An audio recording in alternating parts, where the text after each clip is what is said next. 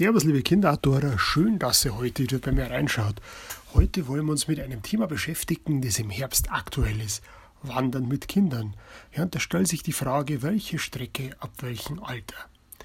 Und da sind wir eigentlich schon bei der absoluten Kernfrage. Es ist wirklich wichtig, dass ihr das Kind individuell richtig einschätzen könnt. Ein Kind mit sechs Jahren kann besser wandern, wenn es über die entsprechende Kondition verfügt, als zum Beispiel ein zehnjähriges Kind. Und deswegen, was wir ausgeben, sind wirklich nur sehr, sehr grobe Faustformeln, aber ihr habt damit zumindest mal einen Anhaltspunkt. Ja, fangen wir mal an. Klar, Kleinkinder können noch nicht selber gehen. Die kommen entweder in die Kindertrage oder in den Kinderwagen. Und wichtig ist natürlich auch, wenn die Kinder in der Kindertrage oder dem Kinderwagen sind, legt immer wieder regelmäßig Pausen ein, holt die Kinder raus, dass sie ein bisschen selber gehen können oder krabbeln. Aber jetzt bitte hier nicht den falschen Ehrgeiz haben zum sagen, ich mache eine 5-Stunden-Tour und das Kind bleibt 5 Stunden hinten der Kraxe. Das ist natürlich alles anderes angenehm für das Kind. Was auch wichtig ist bei der Kindertrage, bitte nicht nur den Kind eine Mütze aufsetzen, sondern auch dieses Sonnendach rausziehen, denn die Kinderhaut ist deutlich dünner als die von Erwachsenen, deswegen sind die Kinder auch gefährdeter, was Sonnenbrand angeht und die sind einfach der Höhensonne ausgesetzt. Also zusätzlich zur Mütze bitte auch das Sonnendach hernehmen und entsprechend kurze Touren einplanen. Wichtig also auch, bevor ihr losgeht, schaut doch einmal, da gibt es eine alpine Klassifizierung. Wenn ihr mal genau hingeschaut habt, da gibt es also blaue Touren, es gibt rote Touren, und es gibt schwarze Touren bzw. gelbe. Also die gelben Touren, ja, das sind Tal- und Forstwege, die könnt ihr mit Turnschuhen gehen, meistens auch mit Kinderwagen, da braucht ihr euch nichts dabei denken. Blau, das sind einfache Bergwanderwege, die sind schmal, teilweise ein bisschen steileres Gelände, aber es gibt keine Stellen, an denen die Gefahr besteht, dass ihr abstürzen könnt. Es ist trotzdem wichtig, eine gewisse Wandererfahrung für eine blaue Tour zu haben. Kommen wir zur Kategorie Rot rot ausgeschilderte Bergwanderwege, die sind oft schmal, in steilen Gelände, haben auch Passagen, die mit Drahtseilen gesichert sind. Und es kann auch mal sein, dass ihr da die Hände mit einsetzen müsst, um euch zu stabilisieren und zu sichern. Und ihr müsst auch eine gewisse Trittsicherheit haben. Also das sind Touren, die für kleinere Kinder und mit Kindertrage natürlich ausscheiden. Ja, dann reden wir da über die schwarzen Bergtouren. Das sind schmale, steile Wege, die über Grate führen, wo Absturz gefährdet ist und alles.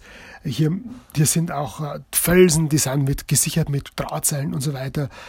Und da müsst ihr absolute Trittsicherheit haben und es ist wirklich alpines Gelände, das rein Experten vorbehalten ist. Also mit Kindern braucht es das bitte nicht gehen.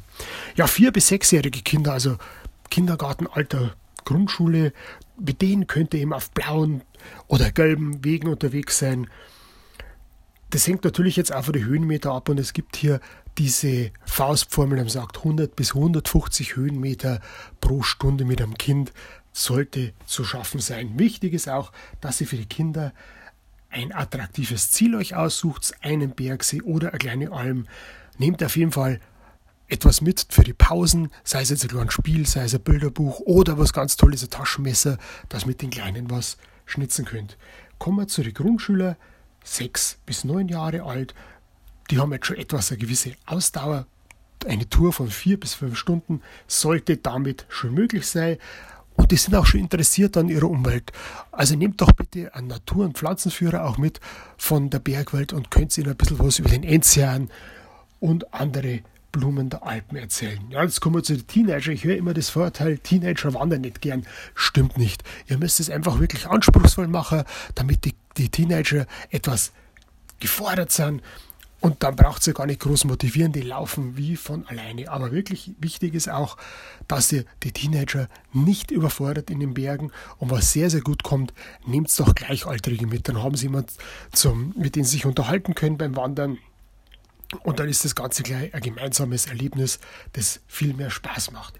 Also wichtig ist, bevor ihr loswandert mit den Kindern, bitte plant die Tour, plant das Ziel gut, besprecht es mit den Kindern, zeigt ihnen, wo es hingeht und teilt die Wanderung in einzelne Etappen aus, also filetiert das Ganze. Dass man sagt, ja, ihr habt so zwei Stunden, sondern das ist zu komplex. Da kann sich ja auch Erwachsener nicht darunter vorstellen. Zwei Stunden, 120 Minuten, nein, sondern sagt, sagt zu denen, es ist so lang wie jetzt von zu Hause bis zum Kindergarten oder bis zur Schule und wieder zurück.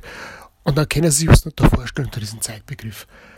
Mit solchen Tipps kommt ihr garantiert entspannt und gut am Ziel in den Bergen an und die Kinder haben auch ihre Freude dabei. Ich wünsche euch viel Spaß in den Bergen, beim Wandern in den Mittelgebirgen, den Deutschen. Macht es gut, passt auf euch und die Kinder auf. Pfiat euch. Servus, euer Uli.